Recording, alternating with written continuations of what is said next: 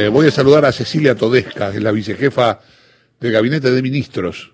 ¿Qué tal, Cecilia? Buen día. Hola, buenos días. ¿Qué tal? Gracias por atendernos. ¿eh? No, gracias a ustedes por la invitación. Bueno, eh, nosotros aquí somos tres personas y ninguno de los tres, no quiero ser respetuoso con mis dos compañeros, pero me parece que voy bien, este, es especialista en economía. Ajá. Entonces me gustaría, yo sé que vos sí lo sos, este, que tenés mucho conocimiento, me gustaría que más o menos nos pusieras a la, a la gente del común, que bajaras a, a la calle, este, lo que pasó ayer, lo que significa lo que sucedió ayer con el acuerdo con el 99% de los acreedores. Eh, es una buena pregunta. Estoy pensando rápidamente cómo organizar la información para que se entienda. Eh, la Argentina tiene problemas de orden estructural, es decir, problemas de larga data, problemas que tienen que ver con su estructura productiva, con el mercado de trabajo, con su inserción internacional y luego eh, ha tenido a lo largo del tiempo otro tipo de eh, dificultades. Entonces, cuando eh, asume el gobierno Alberto Fernández, lo que había era una conjunción de una serie de problemas estructurales que se venían arrastrando hace rato y una coyuntura muy específica, bastante dramática, que tuvo que ver con el endeudamiento. La Argentina, para poder liberar completamente el mercado de cambios, ¿cómo hizo eso? Bueno, hizo eso endeudándose. ¿Quién se endeudó? Se endeudó básicamente el Estado Nacional, también se endeudaron en parte las provincias y también algunas empresas privadas en dólares. Eso fue, al principio fue funcionando, es decir, se tomaba deuda, se tomaba deuda con tasas bastante elevadas, pero se tomaba deuda, hasta que hubo un momento en que eso no fue más posible. Cuando eso no fue posible, el gobierno anterior recurrió al Fondo Monetario Internacional y tomó otro préstamo enorme, de unos 44, 45 mil millones de dólares, y eh, cuando eso se terminó, la Argentina estaba directamente en un default, es decir, no había cómo pagar esa deuda. Entonces, ¿qué es lo que sucedió ayer? Lo que sucedió ayer es la conclusión de una negociación que se inició ni bien llegamos al gobierno, comandada por el ministro Guzmán, en donde al mismo tiempo se eh, renegoció la deuda eh, en moneda extranjera bajo legislación de Nueva York y la moneda eh, también en moneda extranjera bajo legislación local. Eso, ahora sí, es un poco técnico esto, pero digamos, ¿qué es lo que implica? Claro. Implica que el cronograma de pagos que tiene que enfrentar la nación eh, es mucho más suave.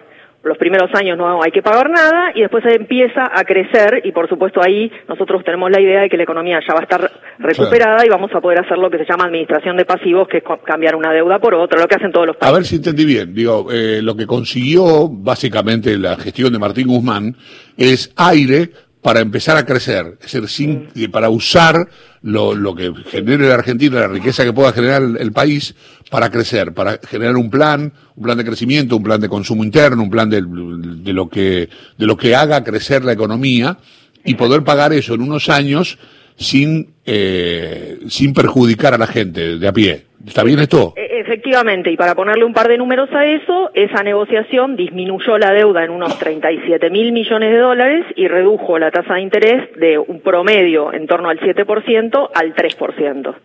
Bien. Eh, así que sí, esos son los logros concretos de- del ministro Guzmán y su equipo en esta renegociación. O sea, este era un paso necesario. No podíamos avanzar sin resolver este tema. Y este tema está resuelto. Cecilia, buen día. Lucia Isikov te saluda. Hola, ¿qué tal? Buen día. Bueno, ahora viene la otra negociación, ¿no? La negociación Ahora con el todos FMI. los otros problemas. Sí.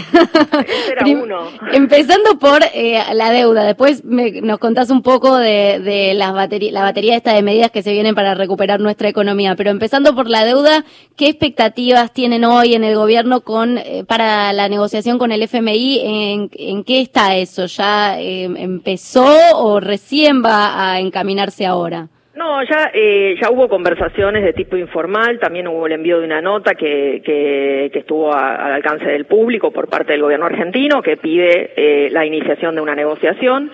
Eh, Ahí hay un marco, me parece a mí, bastante favorable, que es un diálogo que estableció el presidente de la República en primera instancia, cuando todavía no era presidente, sino que era candidato, y también de Guzmán y su equipo, con el equipo del Fondo Monetario. Digamos, todo este proceso de renegociación de la deuda, de hecho, se hizo manteniendo al tanto al Fondo Monetario Internacional, con lo cual ellos vienen siguiendo lo que está pasando en la Argentina y vienen siguiendo también los datos. Ahora hay que renegociar esta segunda deuda, estos 44 mil millones de dólares, que están como, ¿dónde están?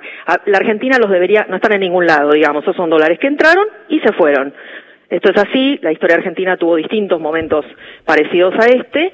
Eh, entonces, sobre todo esa deuda, que es una deuda en dólares, había que pagarla en el año 2022 y 2023, un poquito en 2021, pero básicamente esos 44 mil millones se dividían en partes iguales entre esos dos años. Es obvio que la economía argentina no puede pagar más de 20 mil millones por año en dos años consecutivos, así que hay que sentarse y también renegociar esa deuda, decir, bueno, así no te la puedo pagar, veamos qué cronograma con qué cronograma yo te lo puedo pagar. Y siempre bajo la hipótesis que ustedes acaban de describir mejor que yo, que es, si vos me dejas crecer, si vos me dejas que yo genere empleo, esta es una economía productiva, esta, esta economía puede crecer y puede generar los dólares suficientes, lo que no puedo es hacerlo todo junto ya. ¿Por qué no puedo hacerlo todo junto ya? Bueno, en parte porque yo necesito el gasto público para levantar la economía. Todesca, buen día, soy Néstor Espósito. Hola, buenos días. ¿Qué, ¿Qué lleva a alguien a suponer que un gobierno puede contraer una deuda para pagar a razón de 20 mil millones de dólares por año y al mismo tiempo mm, seguir viviendo? Es una buena eh, pregunta y yo creo que tiene que ver con esto que no le ha sucedido solo a la Argentina, sino que es un fenómeno de las últimas tres décadas, tres décadas y media, que es la financiarización. Es la idea de que lo de financiero se desconecta de la economía real.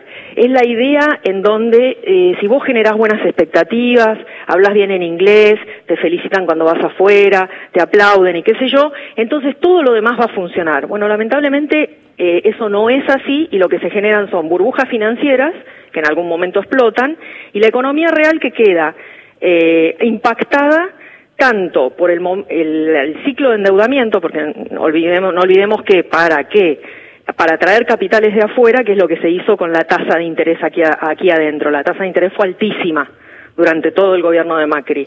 ¿Y eso qué supuso? Supuso que las empresas no se podían endeudar a tasas que no fueran por arriba del 90%, y también supuso que los que tenían fondos afuera especulativos entraban, generaban la tasa de interés, esa ganancia, y se la llevaban en dólares. Eh, son dos golpes sobre la economía. Entonces, ¿qué es la pregunta que usted me hace? ¿Qué es lo que hace que uno piense que estas eh, ruedas financieras pueden ser exitosas? Que todo el mundo te aplaude, que todo el mundo te felicita, porque hay un conjunto de gente que se la lleva con pala, para decirlo, que nos entiendan todos los que están escuchando. ¿sí? Eh, lo que pasa es que son sectores que tienen mucha llegada a los medios de comunicación, eh, son sectores que instalan un clima, pero lo que uno nunca puede eh, olvidar es que lo que genera valor es la economía de carne y hueso, es la economía productiva, eso es lo que genera valor. Por arriba de eso uno puede tener una instancia financiera, sí, bueno, así funciona este mundo, pero nunca puede estar desatornillada de lo que pasa en la economía real. Si vos tenés cada vez menos empresas, generás menos empleo, si la gente está inserta en el mercado de trabajo cada vez en una situación de más informalidad, y bueno, tu economía real en realidad está cada vez peor. ¿Cómo podría ser que eso esté desenganchado de lo otro? Finalmente, la burbuja estalla. Eh, una, una última cuestión. Me, admira la claridad de la explicación. Es fantástico, lo, entendimos todos. Aquí que no entendíamos nada, entendimos claro, justamente lo que le habíamos pedido, que, que bajara a la tierra este, ciertas, ciertos, este, ciertas, este, ciertos términos eh, técnicos de la, de la economía en general son, de la macroeconomía en general son muy engorrosos. Mm. ¿no? Entonces, viste, pasan por arriba, la gente pierde el interés cuando no entiende. Entonces, si, si le dice las cosas al pan pan y al vino vino, como decía mi abuela, las cosas se entienden claritas. La, la, otra cuestión que me genera... Estamos hablando con Cecilia Todesca, ¿no? la vicejefa del Gabinete de Ministros.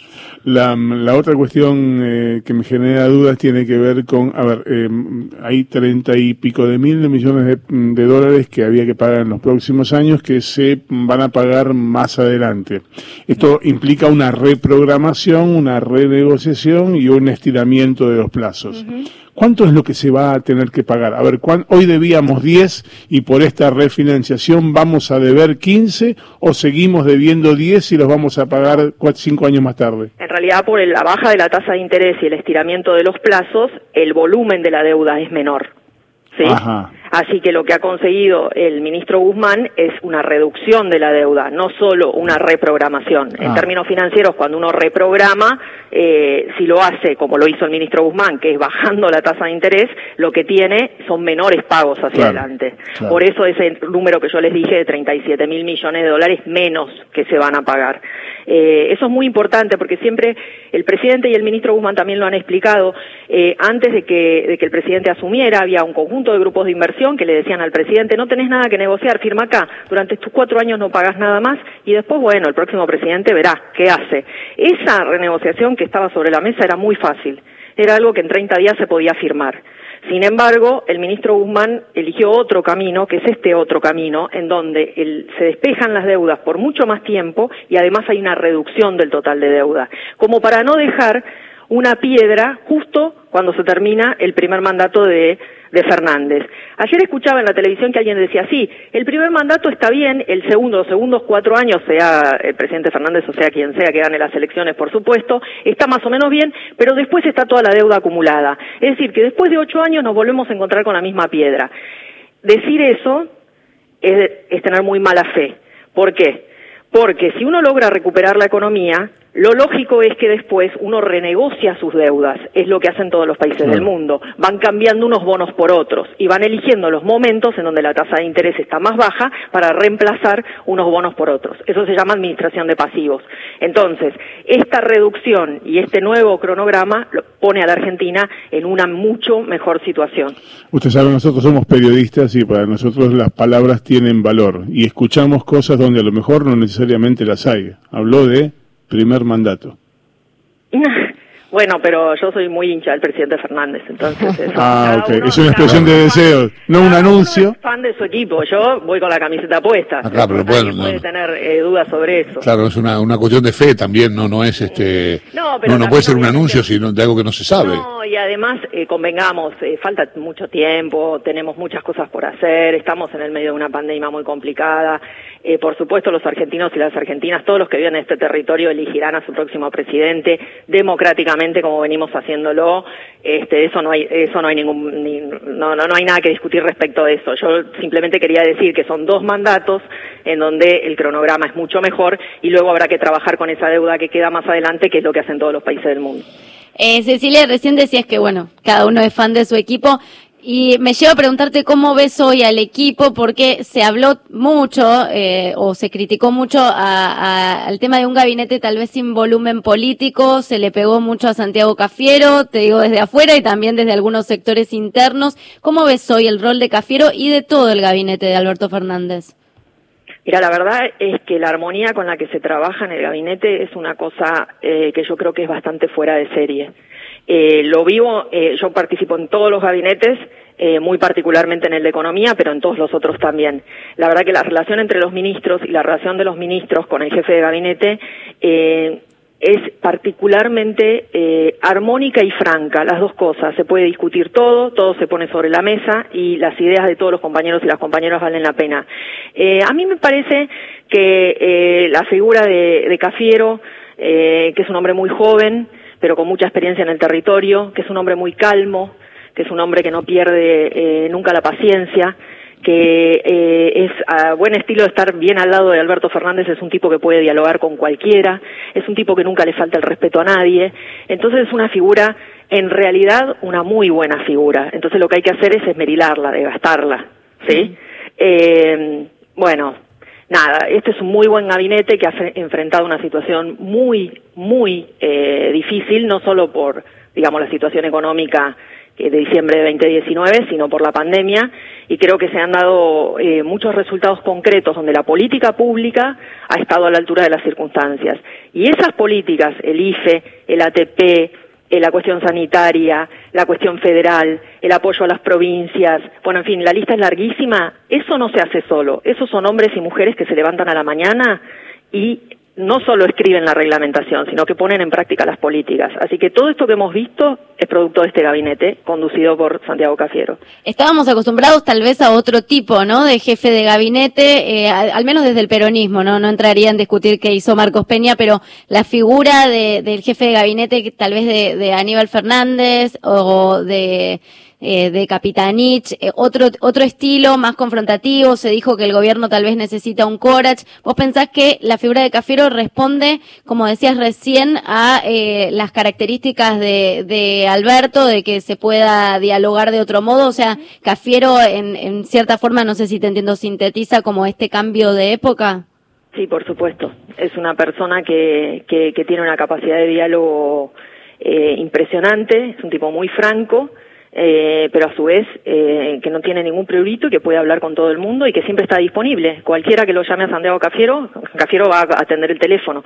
Esto es así, es una instrucción del presidente y me parece por eso que es una figura muy, eh, muy atractiva políticamente, porque es un tipo muy joven, con mucha experiencia y que además está comandando este gabinete en este momento. El año 2020 va a quedar en, la, en los libros de historia, de la historia mundial. Eh, y todo lo que hemos podido hacer y todo el apoyo que hemos tenido de la sociedad, que se ha comportado ejemplarmente durante la pandemia, eh, ha sido conducida por Santiago Cafiero. Bien. Eh, el aporte a las grandes fortunas, dijo Máximo Kirchner, que va a ser eh, una especie de plataforma para que se pueda discutir una reforma tributaria. También se especuló mucho con qué reforma tributaria quiere el gobierno. Alberto Fernández desmintió una suba en ganancias. ¿Cómo, ¿Cómo, es la reforma tributaria en la que hoy están pensando o que están diagramando? Ahí hay dos equipos de trabajo comandados por, por el ministro Guzmán que están analizando distintos tipos de, de ajustes a la, estructura tributaria. Nosotros ahí tenemos tres objetivos bien claros que son los que el presidente y el jefe de gabinete nos instalaron. Uno es a favor de la producción, el otro es a favor del empleo y el tercero es a favor del ahorro en dólares. Esos son los tres objetivos. Es decir, que los tributos que se modifiquen, los que se incorporen, los que se eliminen, van a tener que ver con estos tres objetivos. Lo que sí, el sistema tributario es un sistema, justamente, eh, unas cosas van enganchadas con otras, tiene un nivel de tecnicismo alto, con lo cual es, es difícil eh, discutirlo en parte. Sale un titular de un diario, que dice va a aumentar ganancias, entonces todo el mundo corre loco atrás de eso. Eh, hay que ver cuál es la propuesta general, que todavía la están trabajando técnicamente. Cuando esté lista, obviamente la, la anunciará Guzmán. Mm. Eh, para nosotros es una herramienta más. ¿sí? Así como tenemos el gasto público, así como tenemos el crédito que podemos este, financiar tanto por tasa como por garantías, también tenemos la estructura tributaria. Sé que, que, ya tenés que irte. Sí. Voy a contarte simplemente una cosa. Este, estuve revisando cosas tuyas, viste lo que hago, lo que hace uno mm. cuando tiene que entrevistar a alguien. Mm. Y pasé por Twitter a ver si tenías Twitter, que no tenés, vi, no. me parece que no tenés. Pero vos debes ser una de las muy pocas personas a las que no encontré insultos ni, ni malos tratos en, en, en esa red social. Te lo dice alguien que por el lado del fútbol es bastante puteado, pero este, la verdad que te tratan muy bien y la verdad que este, ahora entiendo porque muy clara, muy este, con palabras justas y, y la palabra, este, esto que te pedimos, que explicaras la economía, algo tan complejo y tan engorroso como la economía, en palabras nuestras, la verdad que te lo agradezco mucho y te agradezco mucho la charla. Te mando no, un beso. gracias a ustedes. Un abrazo. Chau. Hasta luego. Cecilia Todesca, eh, la vice, la vicejefa de gabinete. Así ¿eh? es. Eh,